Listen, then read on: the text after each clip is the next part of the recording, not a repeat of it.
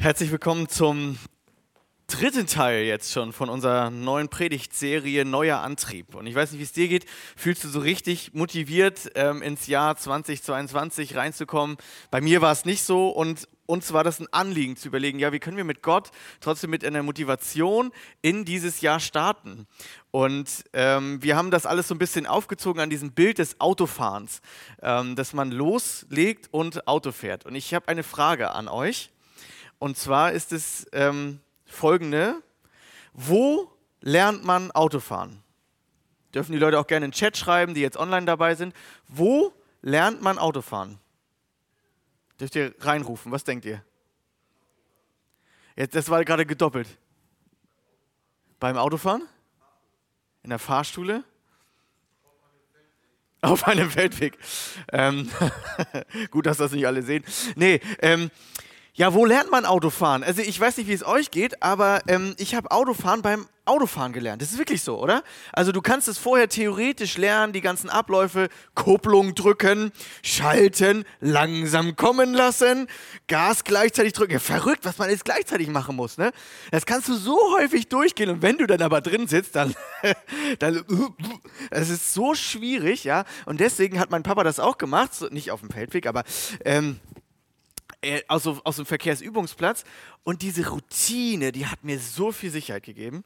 Könnt ihr das nachvollziehen? Ja, dass man erst, wenn man diese Routine ein bisschen drin hat, dass man dann erst ein bisschen runterkommt und merkt so in den Abläufen, ich brauche die richtigen Abläufe, sonst packe ich es nicht, Auto zu fahren. Also da kann ich noch wie viel wissen, ich kann mir noch wie viel vornehmen, ich kann mich noch entscheiden, ich fahre jetzt gut Auto und ich werde jetzt richtig die Kupplung drücken und ich werde sie richtig kommen lassen und ich werde das Gas gleichzeitig drücken und äh, das, das bringt alles nichts. Also das meiste ähm, was wir brauchen, um wirklich sinnvoll Auto zu fahren, ist ja, ähm, dass wir eine gute Routine haben, dass wir, dass wir einen guten Ablauf haben. Dann werden wir runder, da können wir uns auch auf alles andere konzentrieren und dann ähm, läuft es gut. Das ist übrigens für uns Menschen normal. Wir gewöhnen uns ganz viel Routinen an. Also wir haben Gewohnheiten, weil die auch weniger Energie verbrauchen. Da rutschen wir einfach rein. Du kennst es, wenn du irgendwie abends auf dem Sofa sitzt und sagst, ich mache immer das Gleiche. Ich drücke den Fernseher an. Ja, warum? Ja, das bringt mich runter. Ich glaube, das bringt dich gar nicht unbedingt runter, sondern dass es eine Routine ist, wo du in so einen gewissen Modus schaltest, in so einen Automatismus. Das bringt dich runter. Und wenn wir über über Gewohnheiten sprechen, müssen wir uns eins ganz bewusst machen. Ich glaube, ähm, dass Gewohnheiten viel mehr ausmachen in unserem Leben, als wir uns das vorstellen. Ich habe äh, letzten Sonntag ja schon ein bisschen angedeutet, dass vieles in unserem Alltag einfach eine ähm, Reflex, Reflexentscheidungen sind. Also gar nicht so bewusst durchdacht, sondern eben auf Routinen beruhen. Und das Problem dabei ist, wir nehmen uns ja am Anfang des Jahres immer so viele Vorsätze. Also letztes Jahr, wenn ich jetzt zum Beispiel auf ein Jahr zurückgucke, habe ich mir auch gute Vorsätze genommen. Und ähm, ich gebe mal so ein paar typisch gute Vorsätze, die wir uns immer, die wir uns eigentlich immer setzen. Mehr Sport, weniger wiegen. Ist Klassiker, oder? Überall siehst du die Plakate, äh, gibt reduziert, äh, alle reduzieren, Fitnesscenter, 30 Tage testen und was weiß ich.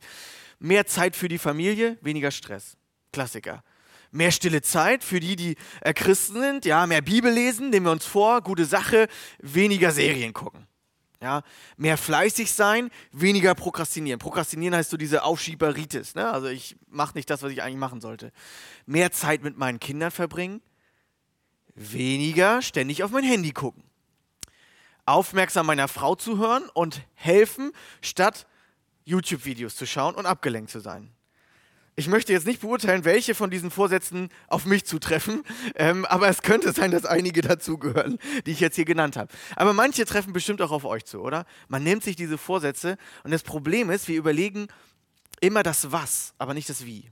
Also wir sagen, ja, das will ich. Ich will weniger wiegen. Ja, und dann? Also es gibt Studien, die besagen, dass an die 92 Prozent der Vorsätze am Ende des Jahres nicht geklappt haben. Also deswegen sind manche von euch sicherlich auch so abgebrüht und sagen, ich nehme mir sowieso keine Vorsätze. Das ist denn die Lösung von dem Ganzen. Pff, Vorsätze brauche ich nicht. Ähm, es gibt ähm, eine Universität, die hat sich viel mit Gewohnheiten auseinandergesetzt und die sagt, ungefähr 45 Prozent von dem, was wir täglich tun, ist das Ergebnis von Gewohnheiten nicht von bewussten Entscheidungen. Ich stehe also morgens auf, nein, anders, ich fange anders an. Morgens klingelt unser Wecker um 6 Uhr. Die erste Gewohnheit, Snooze. Einmal noch schlummern, die Schlummerfunktion, erste Gewohnheit. Dann stehen wir irgendwann auf. Ähm, duschen, gute Gewohnheit, finde ich. Ähm, dann essen. Alles kommen, alle gleichen Abläufe. Dann ähm, abwaschen, äh, beziehungsweise Spülmaschine machen. Dann ins Büro, kurz noch beten, währenddessen schon den PC anschalten, äh, ganz kurz die Gebetsanliegen runterradern, meine Gedanken sind schon bei meiner Arbeit, loslegen. Dann arbeiten, arbeiten, arbeiten, zwischendurch oh, Energie fällt runter, irgendwo an den Schrank gehen, was zu naschen rausholen. Ähm, weiter, arbeiten, arbeiten, arbeiten, Mittagspause. Essen, Spülmaschine, was zu naschen rausholen. Wieder an die Arbeit gehen und weiter. Arbeiten, arbeiten, arbeiten. Nachmittags, Kinder wollen was von einem. Okay, Kinderzeit verbringen, ständig aufs Handy gucken, statt auf die Kinder aufzupassen, weil irgendeiner will noch was von mir. Alles passiert so total unbewusst. Könnt ihr das nachvollziehen? Abends irgendwann. Ähm, ja, ähm, unsere Kleine will nicht schlafen, Nessie muss zu ihr ins Bett, ich falle aufs Sofa, was mache ich? Switch nehmen, FIFA zocken, währenddessen im optimalen Fall einen Podcast hören oder schon wieder Tagesschau oder schon wieder irgendeine äh, Corona-Nachrichten, damit ich auf dem Stand bleibe. Alles automatisiert. Und das ist mein letztes Jahr so ein bisschen gewesen. Und gestern hat mir mein Schwager eine, Stati eine, Statistik geschickt, weil wir sind so eine Familiengruppe bei unserer Konsole. Und da hat er gesagt, guck mal Markus, wie viele Stunden du FIFA letztes Jahr gezockt hast. Das ist Wahnsinn. Das erzähle ich euch lieber nicht. Ja, sonst äh, darf ich gar nicht mehr predigen hier. Nein, aber also so viel ist Gewohnheit, oder? Ähm, das ist Wahnsinn, was das. Und ich habe mir, hab mir letztes Jahr deswegen vorgenommen, ich muss an meine Gewohnheiten ran. Ich kann mir noch wie viele Vorsätze setzen, ich muss an meine Gewohnheiten ran. Und vielleicht sagst du jetzt, was ist das denn für eine Predigt jetzt hier? Gewohnheiten? Hat das was mit der Bibel zu tun? Oder vielleicht sagst du auch, ich bin so ein freiheitsliebender Mensch. Ich, ich möchte gar keine Gewohnheiten haben. Ich hoffe, du hast die Gewohnheit, das Zähneputzen mindestens. Also wir haben alle Gewohnheiten. Egal, ob du ein strukturierter Mensch bist, dann fällt dir das vielleicht jetzt ein bisschen einfacher. Oder so wie ich, so ein chaotischer, freiheitsliebender Mensch. Ich glaube trotzdem, dass wir an unsere Gewohnheiten ran müssen. Ich möchte das ganze Thema nochmal andersrum beleuchten. Stellt euch vor, ähm, was denkt ihr, dass sich, werden sich Leute negative Dinge vornehmen? Also nimmt sich jemand vor, ich werde irgendwann zum Raucher. Hast, hat sich das jemand schon gehört? Oder ich werde irgendwann zum Hartz-IVler. Wer nimmt sich das im Leben vor? Oder ich werde irgendwann Alkoholiker. Wer hat sich das mal vorgenommen? Also hast du dir vorgenommen, ähm, ich werde irgendwann Raucher. Ich möchte irgendwann Raucher genannt werden. Nein, das hat sich niemand vorgenommen, zu sagen, als Jugendlicher, ich möchte mal ein Raucher werden. Das soll mal das werden, was aus mir wird. Das soll mal Leute über mich sagen. Das nimmt sich ja niemand vor. Das ist einfach wiederholtes Tun. Es wird zu einer Gewohnheit und danach irgendwann vielleicht zu so einer Abhängigkeit, jedenfalls in den Fällen, die ich gerade genannt habe. Ein Mensch, ein Autor und auch Forscher, der sich mit Gewohnheiten viel auseinandergesetzt hat, sagt, ähm, wir werden nicht auf die Ebene unserer Vorsätze einfach so raufkommen, sondern wir fallen immer wieder auf die, auf die Ebene unserer Systeme, unserer Strukturen. Das ist die Realität, die Sie in der Forschung herausgefunden haben. Und das werden wir auch uns gleich in der Bibel anschauen. Und wenn du vielleicht mit Gott noch gar nicht so viel am Hut hast, ähm, ist es vielleicht ganz spannend auch für dich zu entdecken, dass vieles, was heute von solchen äh, Forschern und Wissenschaftlern herausgefunden wird, eigentlich schon in der Bibel drin steckt. Und dass wir immer wieder, wenn wir in die Bibel auch mal in Themen schauen, mit denen wir uns nicht so häufig beschäftigen, eigentlich entdecken, dass Gott ähm, so viel über uns Menschen, wie wir funktionieren und ähm, wie, wie er uns sich gedacht hat, eigentlich schon in der Bibel drinsteckt. Und deswegen lade ich dich ein, auch wenn du sonst nicht so viel mit der Bibel zu tun hast, dieses Prinzip einfach mal zu entdecken und das, ich möchte ein bisschen auch äh, daran Freude wecken, was Gott sich über uns gedacht hat. Und für dich, wenn du schon mit Jesus unterwegs bist, wünsche ich mir, dass du heute mit dieser Motivation rausgehst, aus einer neuen Identität in Jesus neue Gewohnheiten mit ihm zusammen und seiner Kraft zu entwickeln. Wenn ich an Vorbilder denke in meinem Leben, dann sind es Leute, die sich gute Gewohnheiten antrainiert haben. Ich denke zum Beispiel an jemanden, der schon lange tot ist, an Georg Müller. Vielleicht auch schon mal was von dem gehört. Ich habe seine Biografie gelesen, es hat mich so begeistert. Der hat gelernt, über Jahre immer mehr dran zu bleiben im Gebet, wirklich anhaltend zu beten und hat Gott dadurch erlebt. Oder ich denke an Otto, der früher hier in unserer Gemeinde war, der hat sich wirklich, der hat so Dankbarkeit eintrainiert. Ich weiß nicht, wer Otto noch kennt, weiß, er immer, immer war der dankbar. Der hat sich das förmlich antrainiert. Ich denke an meine Eltern, die sich antrainiert haben, Gäste einzuladen, die das wirklich zur Gewohnheit gemacht haben. Ich denke an andere, ähm, die sich zur Gewohnheit gemacht haben, morgens aufzustehen und ähm, Bibel zu lesen und es irgendwann auch durchgezogen haben. Und ich wünsche mir, dass in meinem Leben und auch für dein Leben, dass wir vielleicht auch durch diese Predigt lernen, neue gute Gewohnheiten in unser Jahr 2020 zu etablieren. Ich werde euch auch ein bisschen hineinnehmen in die, die ich ähm, letztes Jahr entwickelt habe und an denen ich dran bin. Aber jetzt gucken wir erstmal ins Wort Gottes hinein. Daniel ist eine Person, mit der wir uns jetzt ein bisschen beschäftigen werden. Vielleicht hast du schon mal was von Daniel gehört. Der ist ähm, weg verschleppt worden, ist eigentlich ein Jude, aber er wurde wegdeportiert von den Babyloniern. Ungefähr so 600, um, um bei 600 vor Christus war das Ganze. Und er war einer dieser jungen Menschen, die bewusst weggeschleppt wurden. Also die Israeliten wurden nicht alle von der Besatzungsmacht irgendwie getötet, sondern es gab eine andere Strategie. Man hat sich überlegt, man nimmt die jungen Leute, die noch zu prägen sind, ähm, die man noch ausbilden kann, die nimmt man mit ins, ins Land und dann bringt man sie komplett in diese neue äh, Kultur hinein und versucht sich, versucht sie wirklich zu ähm, ganz neuen Leuten, am besten systemtreuen Leuten der babylonischen Herrschaft zu formen, richtig, ja.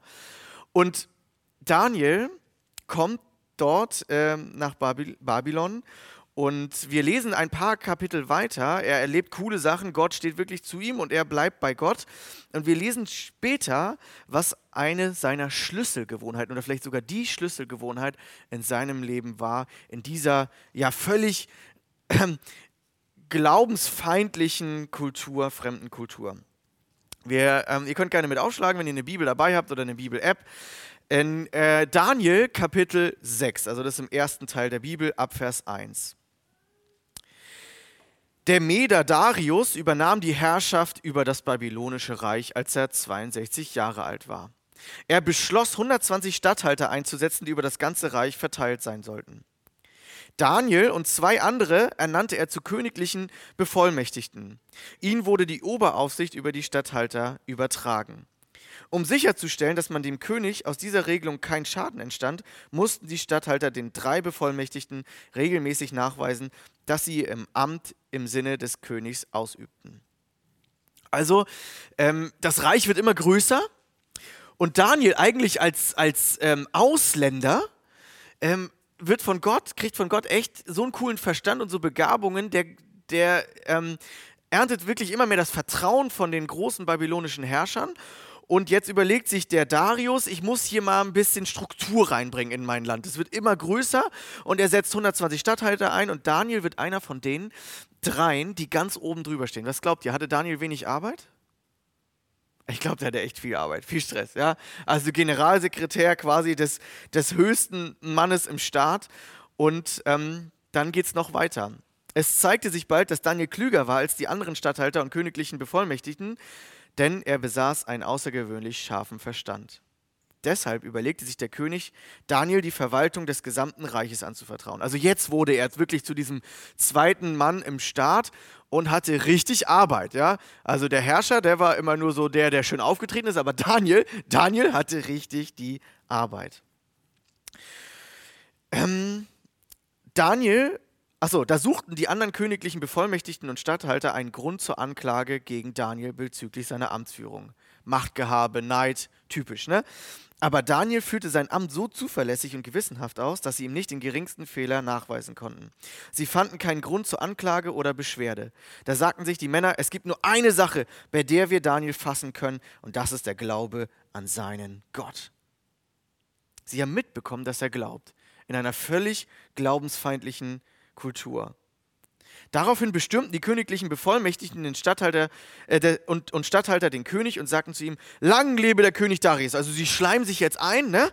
und sagen: Sämtliche Beamte des Reiches, die Präfekten und Statthalter, die Minister sowie die mit der Ausübung der Verwalter, äh, Verwaltung betrauten Beamten sind sich einig, dass du, o oh König, ein königliches Gesetz erlassen solltest, das folgenden Befehl enthält. Jeder, der innerhalb der nächsten 30 Tage statt an dich, an irgendjemand anders eine Bitte richtet, sei es an einen Gott oder einen Menschen, soll in die Löwengrube geworfen werden. Lass dieses Gebot schriftlich in einer Urkunde festhalten und bestätige es mit einer Unterschrift, damit es nicht, mit deiner Unterschrift, damit es nicht geändert werden kann. Das schmeichelt natürlich so einem König erstmal, ne? Keiner, also äh, die haben sich ja damals auch äh, sehr gerne als Gott verstanden. Äh, keinen anderen darf man anbeten, außer den babylonischen König Darius. Und ähm, er hat nicht drüber nachgedacht, dass der Daniel, den er eigentlich sehr gerne mag und den er auch bewusst ähm, da als seinen obersten Statthalter gemacht hat, ähm, einen anderen Gott anbetet. Naja, genau. Dann lesen wir weiter. Manche von euch kennen die Geschichte. Äh, daraufhin ließ König Darius das Gesetz aufschreiben und unterzeichnete es. Und jetzt kommt's. Daniel, Vers 11, wusste, dass dieses Gesetz vom König erlassen worden war. Er wusste es. Er wusste es. Und trotzdem, trotzdem geht er seiner Gewohnheit nach. Oder vielleicht gerade deshalb. Er ging in das obere Stockwerk seines Hauses wo er die Fenster, nach, die nach Jerusalem zeigten, immer geöffnet hielt. Trotz des Verbotes kniete er sich nieder, dankte und lobte Gott und flehte ihn an, wie er es sonst auch dreimal täglich machte. Wo steht in der Bibel, dass wir dreimal täglich mit geöffneten Fenstern in Richtung Jerusalem beten sollen? Nirgendwo. ja, da. Aber also, es steht nirgendwo, dass Daniel das machen sollte. Also es steht nirgendwo im Gesetz, es steht nirgendwo in der jüdischen Tora, in der Bibel, du musst jetzt dreimal täglich beten. Aber Daniel hat sich das zur Gewohnheit gemacht. Du musst dir das vorstellen. Daniel als junger Mensch ist ähm, in einem total religiösen Kontext aufgewachsen, nämlich in Jerusalem, in Israel. In Jerusalem weiß ich nicht genau, aber in Israel. So. Und da war immer alles von Strukturen umgeben. Also er hatte den Gottesdienst, er hatte die Sabbate, also es war alles vorstrukturiert. Er hatte die Gesetzesvorlesungen, er hatte das Passafest. Also wenn du in, in Israel aufgewachsen bist, ist das leicht dass du deine religiösen Inputs bekommst. Aber plötzlich kommt Corona und du hast auf einmal keinen Gottesdienst mehr und worein fällst du dann?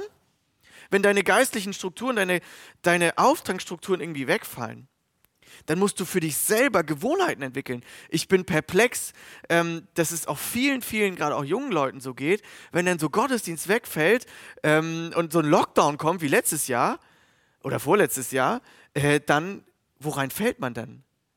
Hat man denn selber sich gute Routinen entwickelt, um noch mit Gott in Kontakt zu bleiben? Man muss sich das wirklich so vorstellen, dass das wäre so, als wäre Daniel quasi im Bible Belt der USA irgendwo in den Südstaaten aufgewachsen. Alles äh, Christen in der Schule, Christen als Lehrer, ähm, Gottesdienste, Jungschar, Jugend, biblischer Unterricht und so weiter. Und dann wirst du entführt und kommst plötzlich in den Irak. Wie lebst du dann noch deinen Glauben? Und Daniel entwickelt mindestens eine Routine. Und zwar als so viel beschäftigter Mensch ähm, war er häufig sicherlich am Palast unterwegs, aber er lässt es sich nicht nehmen, von Anfang an, wahrscheinlich schon ziemlich lange, weil das wussten ja auch seine ganzen Kollegen und so, dass er dreimal täglich in einen bewussten Raum in seinem Zimmer geht. Fern vom Palast, weiß ich nicht, wo genau, aber in das obere Stockwerk, wo er alleine war und wo er sich erinnerte, dadurch, dass er immer die Fenster geöffnet hatte, hier ist mein Platz, hier bete ich. Hier lasse ich mal die ganze Arbeit weg. Hier ähm, kriegt mich keiner äh, zu sehen, hier verbringe ich Zeit mit meinem Gott. Und nicht nur bei Daniel ist es so, dass er Gewohnheiten braucht, um irgendwie auf der richtigen Spur zu bleiben. Wir lesen auch bei Jesus selber, dass er unser Vorbild ist in Sachen Gewohnheiten. Ganz am Ende, auch in so einer richtigen, in der Krise von Jesus überhaupt, ganz am Ende seines Lebens, kurz vorm Ende seines Lebens, genauso wie hier bei Daniel, kurz vor der Löwengrube, kurz vor der Kreuzigung hier bei Jesus. Was macht Jesus kurz vor der Kreuzigung? Was macht Daniel kurz vor der Löwengrube? Lukas 22, Vers 39. Und er, Jesus, ging hinaus und begab sich der Gewohnheit nach zum Ölberg. Jesus ist verraten, wird verraten. Jesus weiß, was auf ihn zukommt und er begibt sich der Gewohnheit nach zum Ölberg. Es folgten ihm aber auch die Jünger. Und als er an den Ort gekommen war, sprach er zu ihnen, betet, dass ihr nicht in Versuchung kommt. Und er zog sich ein, ungefähr ein Steinwort weit weg äh, von ihnen zurück und kniete nieder und betete und sprach. In dieser Krise fällt, fällt es auf, dass sowohl Daniel als auch Jesus, unser Herr, in eine Gewohnheit kommen, die sie sich vorher schon angewöhnt haben, in der sie eine gewisse Sicherheit haben und dort Ruhe haben, um zu beten. Ein Ort, ein gewisser Zeitraum vielleicht sogar. Ähm, es heißt im Deutschen jung gewohnt, alt getan. Ähm, das Sprichwort bezieht sich eigentlich auf einen Bibelvers oder lässt sich zurückführen auf den Bibelvers in Sprüche 22, Vers 6, wo es heißt, wenn ein Knabe oder ein junger Mann, ein junger Mensch eine Gewohnheit eintrainiert, wird er darauf auch später zurückgreifen können. Wer in schwierigen Zeiten in gute Gewohnheiten zurückfallen muss, äh will, muss sie in den guten Zeiten eintrainiert haben. Jung gewohnt, alt getan. Und wir werden jetzt so ein bisschen in der Predigt uns anschauen, wie kann ich mir diese guten Gewohnheiten eintrainieren, damit ich nicht ständig einfach nur in so blödsinnige Angewohnheiten hineinfalle. Denn es ist eine Ausrede, dass wir sagen, ja, ich kann nichts an meinen Gewohnheiten ändern, das habe ich mir halt angewöhnt. Das stimmt nicht. Also wenn ich meinen Kindern ähm, nicht das Zähneputzen angewohnt hätte, angewöhnt hätte, dann hätten sie das nicht freiwillig getan. Das sage ich auch. Und ich glaube, alle von uns hier würden jetzt nicht Zähne putzen, wenn sich das nicht irgendwann von ihren Eltern mit ganz viel Überredungskunst und ganz viel hoffentlich ganz viel Geduld, haben eintrainieren lassen oder es sich selber antrainieren mussten. Wir gucken uns jetzt an, äh, was können wir lernen von Daniel und von Jesus über Gewohnheiten. Was eine gute Gewohnheit braucht, eine neue Gewohnheit, ist immer auch, dass wir uns konkret überlegen, an welchem Ort will ich das denn machen? An welchem Ort will ich das machen? Jesus hatte sich gerne die Berge und die Stille ausgesucht. Immer wieder steht im Neuen Testament, dass Jesus sich zurückzieht in die Stille, ganz häufig auch auf Bergen. Ähm, Lukas 21, Vers 37. Er lehrte aber des einen Tages im Tempel und des Nachts ging er hinaus und übernachtete auf dem Berg, der Ölberg genannt wurde. Also mit dem Ölberg, da hatte er irgendwie so ein, da hat er was Besonderes mit verbunden. Das überrascht auch nicht. Ähm, denn Berge standen auch in der Bibel immer für, diesen, für dieses Moment. Ähm, Gott ist so groß, Gott ist irgendwo da oben und äh, Gott ist nicht weit entfernt, er will sich finden lassen. Das könnte man so zusammenfassen. Dafür stehen, dazu stehen Berge. Zum Beispiel Psalm 121, Vers 1. Ich hebe meine Augen auf zu den Bergen, woher wird meine Hilfe kommen? Also dieser Moment, jetzt haben wir hier nicht so viele Berge, aber dieser Moment, man kommt in die Natur raus, man geht irgendwie auf eine andere Ebene und überlegt sich, hey, hier möchte ich mal Ruhe finden, hier möchte ich ähm, zu Gott beten. Ähm, später wussten seine Jünger eben, wo Jesus war. Ähm, Judas wusste das auch, als er überliefert wurde, wusste, ach, Jesus wird sicherlich nach seiner Gewohnheit nach ähm, dort sein. Und ähm, dann lesen wir auch, dass Jesus ganz häufig zur selben Zeit, also morgens, wo noch nichts los war, sich angewohnt hatte, aufzustehen und an eine einsame Stätte zu gehen und zu beten. Das ist eine Gewohnheit, die Jesus uns vormacht in dieser Zeit, bevor alle was von einem wollen, sich bewusst, also bewusst rauszugehen, so ein bisschen aus diesem Alltagstrott und sich eine, einen Ort zu suchen, eine Zeit zu nehmen, wo man wirklich nicht abgelenkt ist ähm, und ähm, mit äh, Gott begegnen kann. Das, deswegen tut es uns auch so gut, zum Gottesdienstraum zu kommen, oder? Weil wir kommen so aus dem, wir kommen aus dem Alltag raus, gehen irgendwo hin, ähm, man stellt sich drauf ein, das hilft einfach. Orte und Zeiten sollen nicht zum Sie soll nicht zum Gesetz werden. Versteht mich jetzt nicht falsch. Jesus kritisiert später auch mal, dass eine Frau zu ihm sagt, ja, äh, an welchem Berg, also jetzt so ein bisschen übertragen nacherzählt, an welchem Berg sollen wir denn nun anbeten? Und Jesus sagt also Moment mal, es kommt nicht darauf an, wer hier auf welchem Berg anbetet, sondern Gott möchte in Geist und Wahrheit angebetet werden. Es soll also nicht eine leere Tradition werden. Mit der Zeit kann es genau gleich passieren. Nämlich der Sabbat, der wurde auch zu so einer richtig gesetzlichen Form. Es ging nachher nur noch um diese Zeit und die Schritte und den Tag und so und nicht mehr um das eigentliche. Also aufpassen, Gewohnheiten können auch immer zu leeren Formen und Traditionen werden. Das betrifft auch Gemeinde, aber sie können eben auch, wenn sie bewusst genutzt werden, helfen. Und wenn wir ins Judentum hineinschauen, in die Bibel hineinschauen, in, das, in den ersten Teil der Bibel, dann sehen wir immer wieder, dass Gott auch vorschlägt, sich bewusste Rahmen zu nehmen, festliche Rahmen. Ich glaube, wir in unserer jetzigen westlichen Kultur machen das zu wenig. Wir sind auch ein bisschen kantisch geprägt, also alles entscheide ich jetzt mit meinem Verstand. Ähm, ich lasse mich jetzt hier nirgendwo mehr reindrängen und ähm, ich lebe jetzt frei und ich kann alles entscheiden. Ich brauche überhaupt gar keine Umstände, ich brauche keine Rahmen. Nein, nein, nein. Alles ist mit der Kraft meines Verstandes zu leisten. Ja, und dann so ein Alltag von Markus Gabers 2021, den ich eben mal ein bisschen geschildert habe. Ne? Also so viel dazu. Gott schlägt uns auch vor, immer wieder wirklich rauszubrechen aus dem Treiben des Alltags. Deswegen gibt es sowas wie Sabbat, deswegen gibt es sowas wie Feste, ähm, wo die Leute immer wieder ähm, hinpilgern sollten. Deswegen gibt es auch sowas wie besondere Gegenstände, glaube ich. Ähm, das kann natürlich auch wieder zu übertrieben werden, aber Gott hatte vorgeschlagen oder auch äh, bestimmt, dass man zu Gebetszeiten zum Beispiel so Gebetsriemen vorbereitet, damit man sich die Worte wirklich auch gegenstandsmäßig wirklich ähm, vor Augen malt. Leider wurde das später auch zum Prahlen genutzt. Also dann haben die äh, ganz tollen Geistlichen immer die Gebetsriemen und, äh, und äh, diese Stirndinger da immer getragen und äh, sich dann zur Schau gestellt, als würden sie die ganze Zeit beten. Also es kann auch übertrieben werden, aber vielleicht ist es für dich auch die Frage, brauchst du vielleicht einen neuen Ort, eine neue, ähm, eine, eine immer selbe Zeit, einen Rhythmus, den du eintrainieren musst. Unser Leben funktioniert in Rhythmen. Das ist so. Die, die Woche hat sieben Tage. Wusstet ihr, dass manche andere Regierungen in der Vergangenheit, äh, unsere Geschichtsprofis und so, die wissen das vielleicht viel besser, auch mal versucht haben, die Sieben-Tag-Woche umzuändern, auch, auch um bewusst so von diesem ganzen christlichen, religiösen wegzukommen. Ja? Und da wurde mal die Zehn-Tage-Woche probiert, das hat alles nicht hingehauen. Gott hat uns diese, diese Rhythmen vorgegeben. Ist uns das eigentlich klar?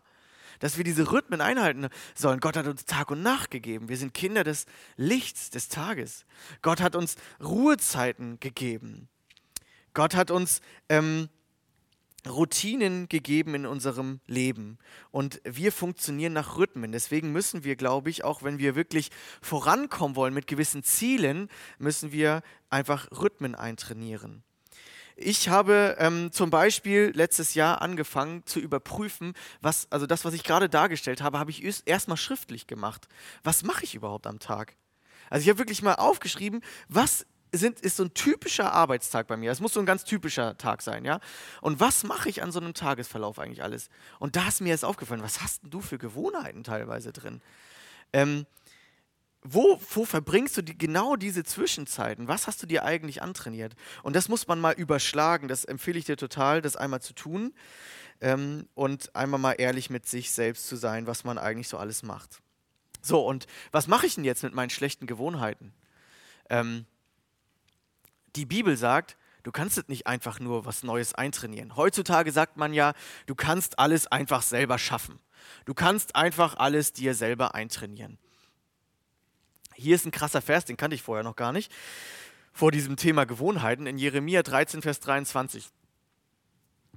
Kann ein Schwarzer seine Haut ändern, ein Leopard seine Flecken, dann könnt ihr auch, dann könnt auch ihr ähm, Gutes tun, die ihr an Böses gewöhnt seid. Dann könnt ihr auch nicht Gutes tun. Ich glaube, ich habe gesagt, dann könntet auch ihr Gutes tun, die ihr an Böses tun gewöhnt seid. Genau. Ähm, was bedeutet, klingt jetzt erstmal rassistisch, ne? aber es ist nicht gemeint. Äh, die Leute im äh, nahen, äh, im Orient hatten sowieso dunklere Hautfarbe. Es geht einfach darum, schaut mal, du kannst das, was du dir, was du, was du quasi wie so eine, wie so ein Kleid schon zu deinem Wesen geworden ist, also so wie du wirklich schon bist, das kannst du nicht einfach ablegen. Und äh, Gott sagt zu den Juden, ihr könnt nicht einfach das, was ihr immer getan habt, das ist wie so ein Stück zu eurer Identität geworden. Das könnt ihr nicht einfach so ablegen. Und Paulus beschreibt selber diesen Kampf mal im Neuen Testament, dass er selber das Gute tun will. Und er sagt, ich begreife mich selbst nicht im Römer 7, Vers 15. Ich begreife mich selbst nicht. Ich will ja von ganzem Herzen das Gute tun.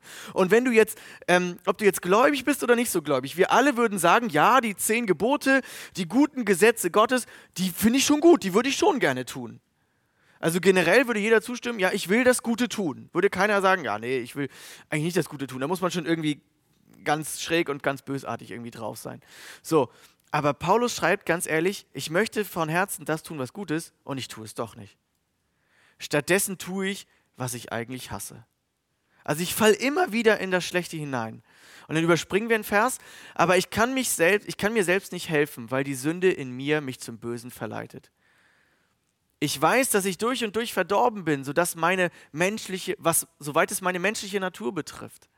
Das heißt, Paulus sagt, ähm, wir werden immer wieder, wenn wir es versuchen, irgendwie nette, gute Sachen antrainieren, wir werden trotzdem in Negatives zurückfallen, weil in uns eine böse Natur wohnt. Die Bibel ist da ganz ehrlich. Und wenn wir selber mal in uns ehrlich hineinschauen, wissen wir, immer wieder werden wir in egoistische und triebgesteuerte Gewohnheiten zurückfallen. Ist es doch so, oder?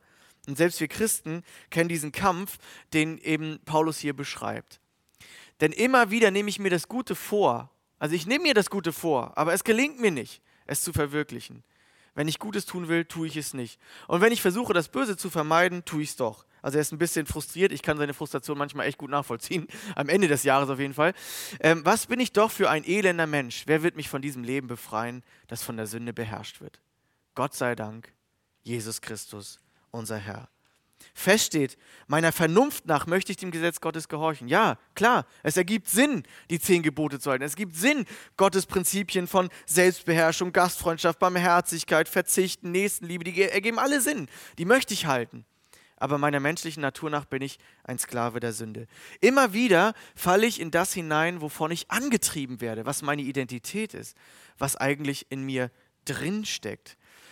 Gewohnheiten, sagen sogar die Gewohnheitsforscher, lassen sich eigentlich nicht so leicht ändern, wenn die grundlegende Überzeugung, für die mein äh, bisheriges Verhalten verantwortlich ist, einfach gleich bleibt.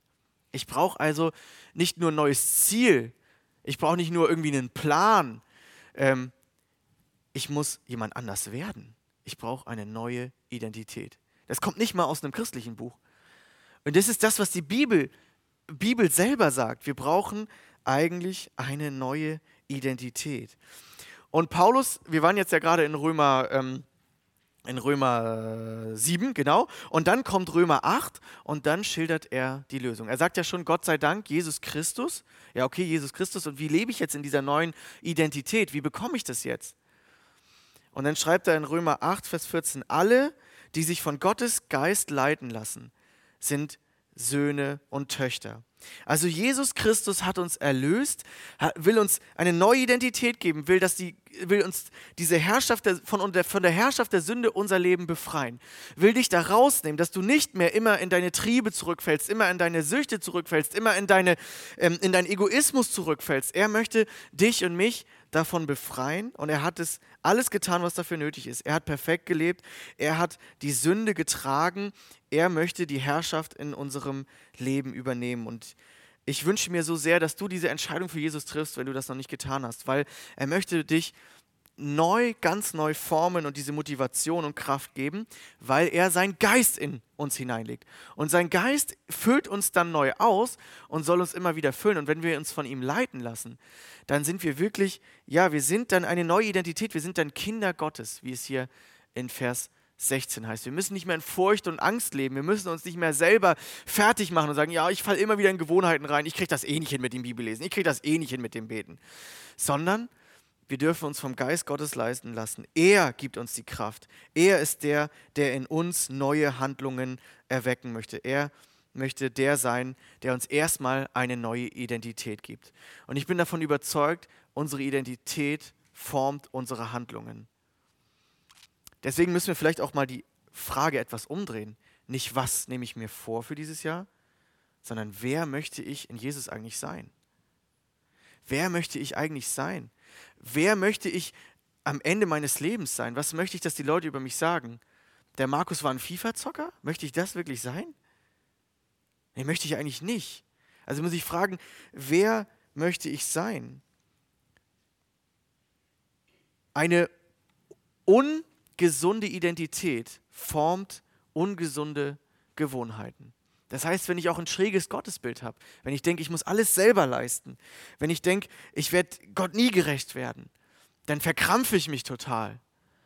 Oder wenn ich irgendwelche anderen Sachen habe, wo ich merke, meine Identität in Jesus ist gar nicht fest, dann brauche ich gar nicht anfangen, gesunde Gewohnheiten zu tun, weil wir werden immer wieder scheitern. Und das ist ein ganz wichtiger Punkt, auf den ich gleich auch nochmal zum Ende kommen werde.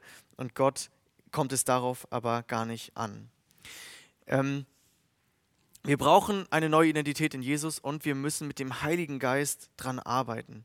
In einem anderen Brief, den Paulus auch schreibt, ich habe heute viele Bibelverse, ähm, sagt er an die Galater, was will ich damit sagen? Lasst den Geist Gottes euer Verhalten bestimmen. Galater 5, Vers 16. Dann werdet ihr nicht mehr den Begierden eurer eigenen Natur nachgeben.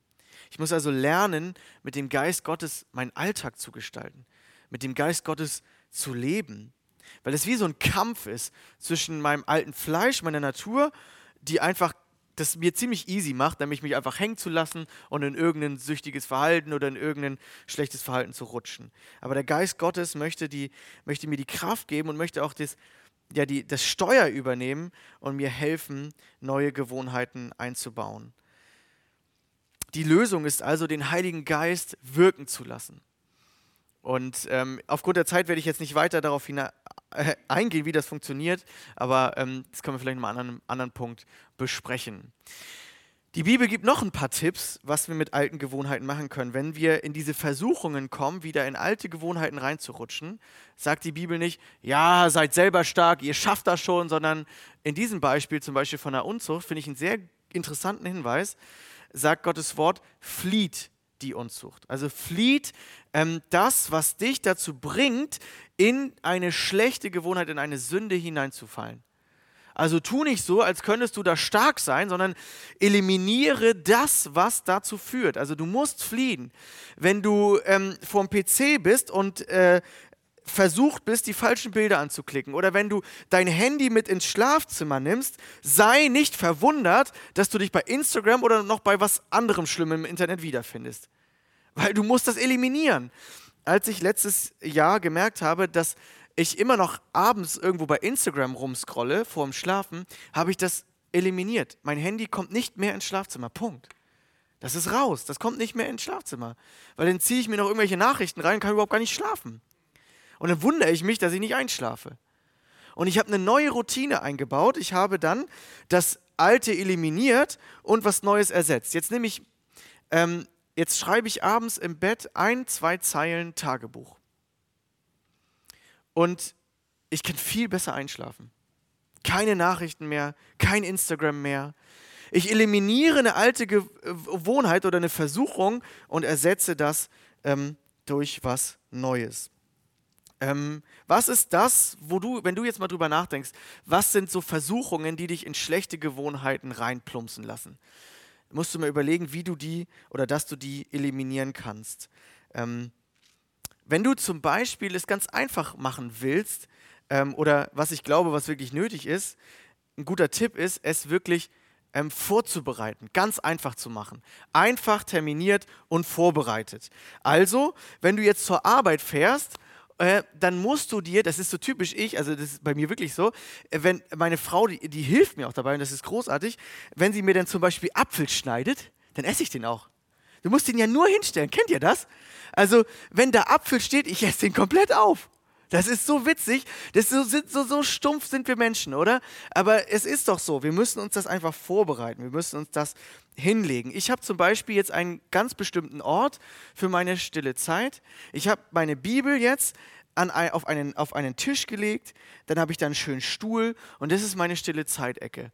Also ich bereite das jetzt vor, ich terminiere das und ähm, natürlich falle ich immer wieder. Ich fange gerade erst an, diese Gewohnheiten einzubauen. Ich habe die nicht perfekt. Gewohnheiten entwickeln sich über Jahre.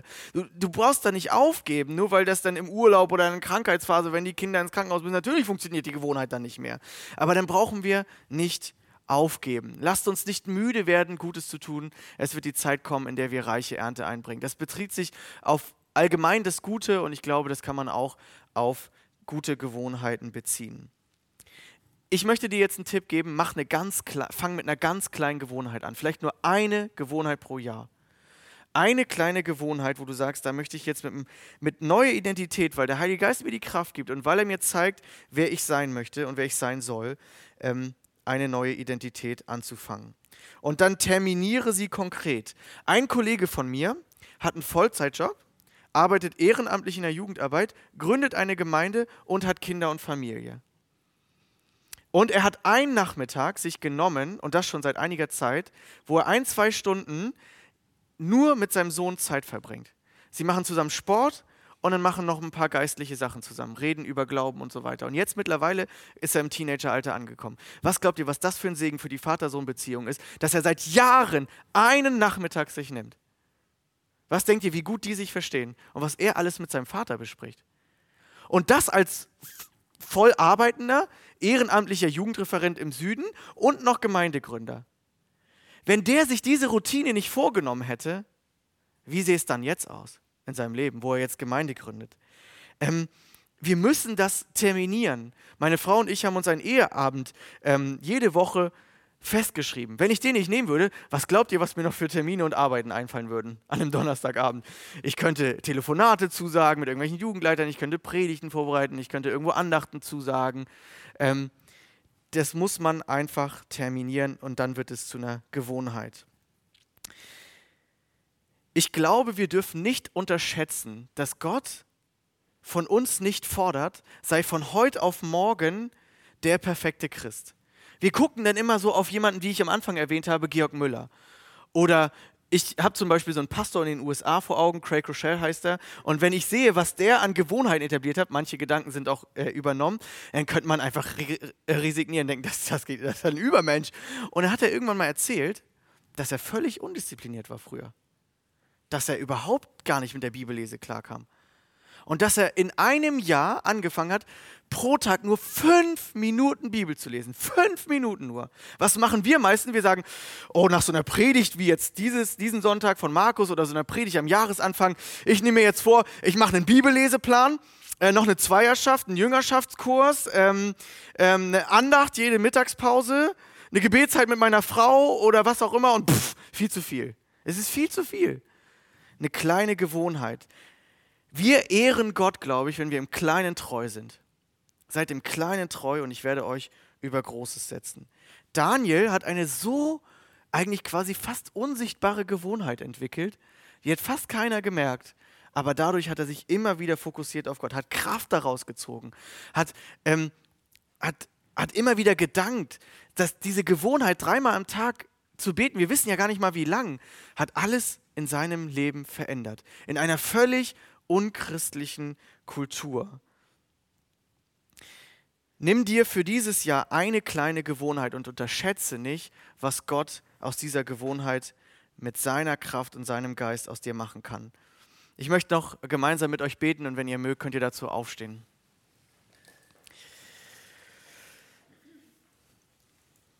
Herr Jesus, danke, dass du ähm, uns als Menschen geschafft, geschaffen hast mit, mit Rhythmen dass wir uns immer wieder besser verstehen können, dass wir Strukturen brauchen, weil wir sonst merken, dass wir irgendwie immer wieder in so unsere alte Natur reinrutschen. Und ich bete so sehr, dass wir erstmal diese neue Identität in dir bekommen, dass jeder, der dich noch gar nicht so richtig kennt, der bisher dachte, ja, ich muss einfach nur ein bisschen mich anstrengen und religiös sein und zehn Gebote halten, versteht, dass du uns von innen heraus neu machen möchtest. Dass du uns gar keinen Druck machtest, sondern dass du in uns einziehen möchtest, Jesus, mit deinem Geist und dass er uns von innen heraus verändert. Dass wir, dass wir mit deiner Kraft gehorsam sein wollen. Wir wollen deinem Wort folgen. Wir wollen uns Zeit nehmen für dich. Du siehst, wie wir immer wieder in, unserem, in unserer schnelllebigen Zeit irgendwie in ganz komische Routinen reinrutschen und uns der Teufel auch immer wieder wegziehen will von dir. Und ich bete jetzt für alle, die gerade vielleicht auch so ein bisschen sage ich mal, das geistige Leben ein bisschen runtergefahren haben, die vielleicht auch irgendwie die Pandemie total bedrängt oder verärgert und dadurch auch immer ablenkt von dir. Ich bete, dass wir neu diesen Kraft, diese Kraft in dir suchen, diesen Halt und ja, auch ähm, diese Stärke, die du uns geben möchtest. Herr, gib uns Kraft, kleine Gewohnheiten in diesem Jahr zu entwickeln, ja, um auch ein Stück weit ähm, dir wohlgefälliger zu leben Danke, dass du da bist, Jesus, und dass du, dass wir nicht mehr Sklave der Sünde sind, dass wir nicht mehr Sklave der Angst sind, sondern dass wir deine Kinder sind, wenn wir dich angenommen haben. Amen.